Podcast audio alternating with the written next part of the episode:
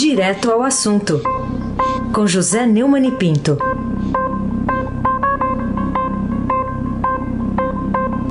Oi, Neumani, bom dia. Bom dia, Raíssen Abac, o professor. Bom dia, Carolina Ercolim, tintim por tintim. Bom dia. Bom dia, Almirante Nelson, finalista do Campeonato Mundial de Clubes. Uma vez Flamengo, Até morrer.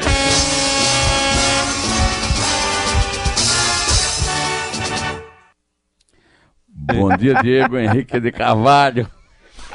Uma banda entrou aqui. É, bom dia, Afrânio Vanderlei. Bom dia, clã Bonfim, um clã corintiano, Emanuel Alice Isadora. Bom dia, ouvinte da Rádio Eldorado 107,3, o melhor ouvinte, Raíssen Abac, o craque. Então ontem teve Flamengo e o Al Hilal da Gama, né? Al Hilal da Gama. Da Gama. Isso. Vamos começar falando do Congresso que aprovou o fundo de 2 bilhões de reais para as eleições municipais. É o destaque aqui logo na capa do Estadão. E, ô Neumann, você acha afinal que foi uma boa solução de consenso?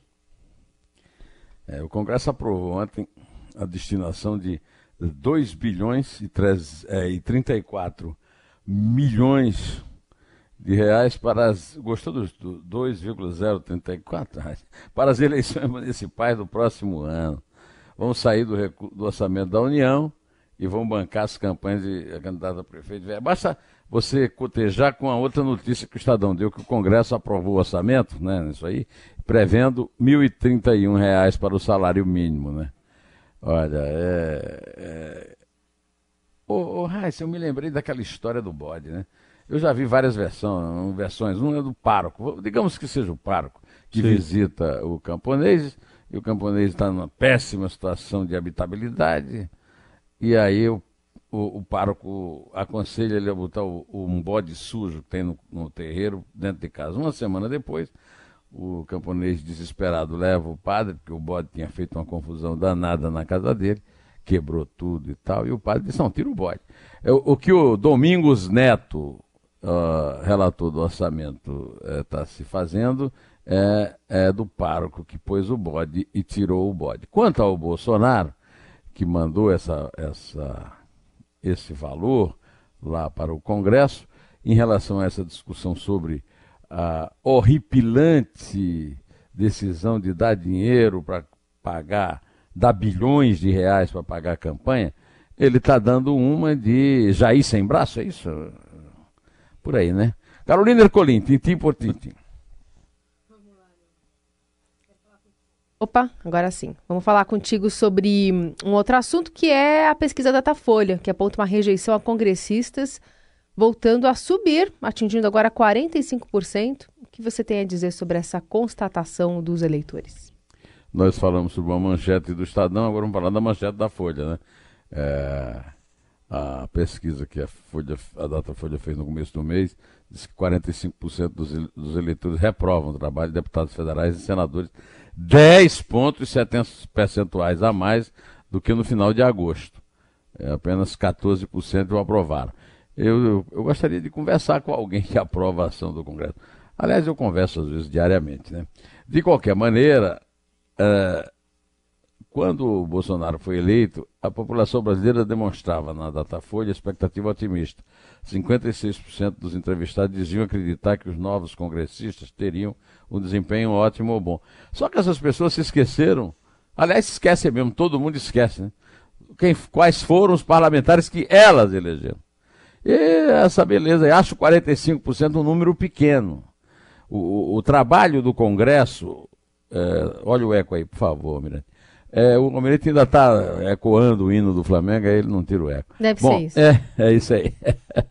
ô, ô, ô, Almirante, eu, não quero decepcioná-lo, mas eu tenho a impressão que quem vai ficar com, a, com o vice somos nós mesmos. Então nós não vamos. Nós é que vamos ser o Flamengo da Gama, né, Almirante? Pelo amor de Deus. Vá de retro. Bom, então é o seguinte: o Congresso merece ser mais impopular, cada vez mais, e está vindo aí descendo, né? É, o, o, o o índice de ótimo e bom caiu de 22% para 14% e a rejeição de 32% para 45%. Merece mais, mais rejeição e menos aprovação. Aí sem abaque, o craque. Ô Neumann, queria que você falasse também por que, que você acha tão importante a decretação da prisão provisória. Ontem você comentou de passagem que estava em andamento ainda o, o assunto, né? A operação da Polícia Federal, mas decretação da prisão do ex-governador da Paraíba, o Ricardo Coutinho, essa prisão que foi decretada pelo desembargador Ricardo Vital na operação chamada de Calvário 7. É Calvário 7, o juízo final. Olha, o Ricardo Coutinho é muito pouco conhecido fora dos limites da Paraíba. Mas na Paraíba, ele é o mais novo coronel da política paraibana. Né? Ele ultrapassou lá os Cunha Lima, ultrapassou o, o Zé Maranhão e outros líderes políticos aos quais até recentemente ele pedia a bênção. Mas ontem, quando eu estava aqui é, me preparando para a gente entrar em ação, o, a Isabel entrou aqui é, no meu escritório com essa notícia e eu recebia simultaneamente um, um WhatsApp do Fausto Macedo, escrito assim: Paraíba em chamas. Aí eu imediatamente, depois que eu fiz o, o, aqui o comentário, eu recorri ao Eldemora, que é o jornalista mais informado e mais independente, e o único jornalista que tem sofrido o diabo, né? Tem sido, inclusive, agredido e ameaçado pelo advogado do, do, do Ricardo Coutinho, que é conhecido lá na Paraíba como alma de gato. É, sabe o que é, é uma alma de gato, ô, ô, Carolina? Não sabe, né? É, alma de gato é um passarinho muito feio. E ele é, é feíssimo. Né? O, o... Então, o, o El Demora contou que essa operação, Calvário, o juízo final, Calvário número 7, caiu como uma bomba nas primeiras horas de ontem em João Pessoa. Os números impressionam. Segundo é, o noticiou o, o, o, o El Demora nas, no seu blog, né? No seu Instagram, e no seu Facebook, foi uma grande vitória do Eldemora, foram 17 prisões preventivas das 27 pedidas pela GAECO, é, decretadas pelo, como você disse, pelo desembargador Ricardo Vital, que determinou 54 mandados de busca e apreensão em vários endereços, inclusive no Palácio da Redenção, onde o Ricardo Coutinho não está mais. Quem está é o substituto dele, João Azevedo, que derrotou grandes chefes da política da Paraíba só por ter o apoio dele. Só que estão rompidíssimos inclusive porque o, o, o João Azevedo, que parece ser uma pessoa decente, tomou conhecimento dos números, principalmente na saúde e na educação. É isso que dói mais, né? Mas além do Palácio da Redenção, houve busca de apreensão, busca e apreensão no canal 40, usado pelas campanhas do PSB, o, o Ricardo Coutinho do Partido Socialista Brasileiro, e a Granja Santana, onde ele morou, e onde mora hoje o João Azevedo. A operação mobilizou 370 policiais federais, integrantes da GAECO, Ministério Público Federal, Controladoria Geral da União, e ocorreu também no Rio Grande do Norte, Goiás, Rio de Janeiro. Só nesse núcleo estima-se um desvio de 134 milhões e 200 mil reais, dos quais 120 milhões teriam sido destinados a agentes políticos e às campanhas eleitorais. Olha, o, o, o o número parece pequeno diante dos números do PT, do Sérgio Cabral principalmente, mas para um estado pobre, um dos estados, talvez, não sei se ainda é o mais pobre do Brasil, se não for, é o segundo mais pobre, é o vice em pobreza, né? É um dinheiro bastante eh, significativo, né? É, o Ricardo, o Alma de Gato, ele, como Lula, foi. É, a origem política dele é o, o sindicalismo. Ele foi ele é farmacêutico e foi presidente do Sindicato dos Farmacêuticos da Paraíba e um dos fundadores do Sindicato dos Servidores em Saúde do Estado. Né? A sua atuação sindical levou ao PT. Ele foi eleito pelo PT vereador em João Pessoa em 92 e 96. Em 98 se elegeu deputado estadual. E aí foi expulso em 2000, foi expulso do partido porque foi derrotado nas prévias internas pelo Luiz Couto e e começou a pregar o voto nulo. E o partido então o expulsou, ele foi para o Partido Socialista Brasileiro e virou ali um, um, um vizinho muito bem tratado, inclusive ah, dizem que com muito dinheiro vivo, pelo, pelo, é, pelo Eduardo Campos, o, o dono, o neto do Arraes e, e herdeiro do PSB. Né? É, ele depois é, foi duas vezes, foi deputado estadual e duas, mais votado e duas vezes governador, foi reeleito. Na lista lá dos 17 que tiveram a prisão decretada, se destacam Coriolano Coutinho, irmão dele, e dizem que sócio, a deputada estadual Estela Isabel Bezerra, que foi candidata dele a prefeita de João Pessoa, a prefeita uh, do Conde, Márcia Lucena, e o ex-senador Ney Robinson Suassuna, primo do Jonas Suassuna, aquele do sítio lá de Atibaia. Bom, Carolina Ercolim, tintim por tintim. Muito bem, Neumani. Outro assunto para tratar contigo é sobre o Partido dos Trabalhadores e também o Partido Socialista Brasileiro, PSB. O que mais te impressionou nas reações deles, né, nos quais militou e milita o ex-governador da Paraíba a decretação da prisão provisória dele? É, o, o Ricardo Coutinho está foragido. É, não está em território brasileiro. Ah, até agora não tive nenhuma informação sobre o paradeiro dele. É, é, de qualquer maneira, ele publicou um post no Instagram, a, a, conta dele é Real R. Coutinho, dizendo que foi surpreendido com a decisão judicial, decretando a prisão preventiva em meio a uma acusação genérica de que faria parte de uma suposta organização criminosa. Ele se disse sereno e disse ao povo paraibano que contribuirá com a justiça. Se fosse contribuir com a justiça, ele não tinha fugido. Ele está dizendo que está de férias. Né? Ele está dizendo que sempre esteve à disposição dos órgãos de investigação e nunca ter criado obstáculos a qualquer tipo de apuração. Se isso fosse verdade, ele estava lá na Paraíba, porque eu vou lhe contar.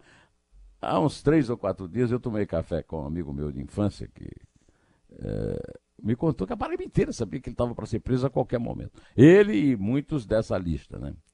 Ele, agora, ele, para se defender, está dizendo que não seria possível um Estado ser governado por uma associação criminosa e ter vivenciado os investimentos e avanços nas obras e políticas sociais nunca antes registrado.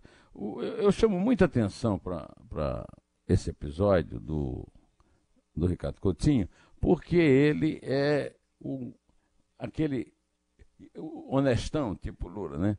Era o mais honesto brasileiro e tal, e, e no fim foi pego com a mão na massa, né? E a verdade é que ele foi um bom governador, mas não tem nada a ver uma coisa com a outra. Ser um bom governador não significa que não roube, né? Uh, o presidente nacional do PSB, Carlos Siqueira, foi localizado pelo portal Mais PB, e disse que a, o, o, partido ainda está se informando dos acontecimentos. E a dona Gleisi, também no Mais PB, disse que considera Ricardo Coutinho um homem sério e que fez ótimos governos na Paraíba. E daí, né? A operação que detectou sua prisão hoje parece-me mais um exagero daqueles que têm sido praxe de setores do judiciário envolvendo show midiático e interesses políticos. Diz ela que da Paraíba ela não sabe. É nada, Raíssen Abac, o professor! Vamos lá, vamos falar do STF, mais especificamente do ministro Marco Aurélio Mello. É, tinha já chamado a atenção aquele voto dele é, contra compartilhamento de dados do COAF né, para investigações, ele com o Celso de Mello, estava aí parecendo a favor do presidente do Supremo Dias Toffoli. No entanto, agora ele reagiu né, a essa entrevista que o Toffoli deu ao Estadão, em que disse que a Lava Jato destruiu empresas. O que, que motivou isso, Neumann? Eu acho que ele ficou com raiva, porque o, o, o, o Toffoli recuou e votou contra o relatório dele mesmo para permanecer relator. E o professor do, o professor do Toffoli, que é o Gilmar Mendes, também. Só que ele deixou na mão que, é, o, o Marco Aurélio e o decano Celso de Mello. E agora o Marco Aurélio está dizendo que nós estamos avançando culturalmente, está desaparecendo do cenário nacional o sentimento de impunidade. E isso, em termos de administração pública, em termos de atuação na vida em sociedade, é muito importante. E completou dizendo que realmente Lava Jato não destruiu empresa nenhuma. Ora, ora, quem diria, né? Carolina Ercolim, tintim por tintim. E o que, que você achou da proibição pelo presidente também do Conselho Nacional de Justiça, também de Astófoli, de posts de juízes nas redes sociais a respeito de processos que estejam julgando? O Toffoli é um dos é, cínicos hipócritas que reclamaram da, da, da, das citações sobre o ato 5. E ele acaba de decretar um ato 5, um ato interventor eh, na atividade da, judicância no Brasil, ao é, proibir que juízes se expressem, tenham opinião, tenham opinião própria, né? É, eu até pensei em que tipo de adjetivo eu posso usar para definir o proparoxítono Toffoli. É o proparoxítono também. Toffoli é uma pústula. Heisenabach, o craque. Ô Neumann, é, vamos falar de um assunto também que interessa muita gente, que está retratado nessa manchete do Estadão. União afasta ideia de taxar desempregados e banca plano. É um título aqui na primeira página. O que, que você diz desse recuo em relação a esse programa aí do governo? É, essa foi uma decisão estúpida, por falar em proparoxítono, né? e cretina uh, da equipe econômica do Paulo Guedes, que não costuma tomar, é, adotar cretinices assim. Tem o menor sentido você taxar desempregado é, para ficar de graça aquilo que você está fazendo favor com o chapéu alheio, que seria usar para pagar o, o, tal do programa Verde e Amarelo para empregar jovens. O recurso chega em boa hora, porque se o, o governo Bolsonaro fala muita besteira, faz muita besteira, mas também recua muito. É, isso eu não sei se, se é uma virtude ou passa a ser é, é, esse próprio recuo um defeito. Nesse caso, eu acho que é uma virtude, né? Tem nada de cobrar de desempregado o dinheiro é, para empregar outros jovens, né? Carolina Ercolim, tintim por tintim. Vamos falar sobre uma notícia que está repercutindo bastante nesta manhã, Neumann, que é o Ministério Público fazendo busca e apreensão em endereços de Fabrício Queiroz e parentes de Bolsonaro já a gente se encontra em locais na capital do Rio de Janeiro e também em Resende, no sul do estado. E entre os, os, é, que, que, os nomes né, citados nessa operação, tem o da ex-mulher né, do, do, do, presidente, a Ana Cristina Siqueira Vale. É, eu acho que o Ministério Público começou a agir depois de receber o aval de 9 a 2, entre os quais os dois que mais é, detestam e criticam o Ministério Público em geral e a Lava Jato em particular. É, aí, aliás, é, fazendo isso depois que tinham sido o Ministério Público do Rio e o Ministério Público em geral tinha sido proibido é, de é, usar, de compartilhar é, o, a inteligência financeira da, do COAF, que aliás voltou a ser COAF, né? Ah, ontem foi aprovada no Congresso a mudança do COAF do Ministério eh, da Economia para o Banco Central, como pretendia o governo, e o nome antigo de COAF foi mantido, o, o IFE, que seria o nome substituto, eh, sumiu. Né? Então o Ministério Público do Rio, que foi obrigado, que foi obrigado pela, pelos pústulas Gilmar Mendes e, e eh, Dias Toffoli a blindarem, blindar o, o, senador Flávio Bolsonaro, que era deputado estadual na Alerj, lá no Rio, e o seu segurança e motorista Fabrício de Queiroz. E ontem, então, é, numa reação rápida à decisão 9 a 2 do Supremo, o Ministério Público, aliás, ontem não, hoje, né, agora, nesta manhã, é, cumpriu diversos mandados de busca e apreensão em endereço de ex-assessores do Flávio, né? É, tanto na capital como em Resende, no sul do estado do Rio. As medidas foram pedidas na investigação sobre lavagem de dinheiro e peculato, desvio de dinheiro público, no âmbito do antigo gabinete do senador, eh, quando era deputado estadual na Assembleia. São alvo os endereços de Fabrício Queiroz, ex-chefe da segurança de Flávio, seus familiares e ainda parentes de Ana Cristina Siqueira Vale, ex-mulher é, a segunda mulher né, do presidente Jair Bolsonaro, e madrasta, ex, é, madrasta, né, madrasta do, do, do Flávio. Né? Essas é, medidas, Carolina, atingem sobretudo ex-assessores que também tiveram sigilo fiscal e bancário quebrado pelo Tribunal de Justiça do Rio em abril. Ao todo, na ocasião, não é, foi pouca gente não, viu? Foram 96 pessoas e empresas foram alvo da decisão da 27ª Vara Criminal do Rio, cujo titular é o juiz Flávio Itabaiano de Oliveira Nicolau. No Rio, uma equipe, o Globo está dando essa notícia no, no alto do seu eh, portal, uma equipe do Ministério Público esteve no condomínio em Jacarepaguá, na zona oeste do Rio, onde mora Evelyn Queiroz.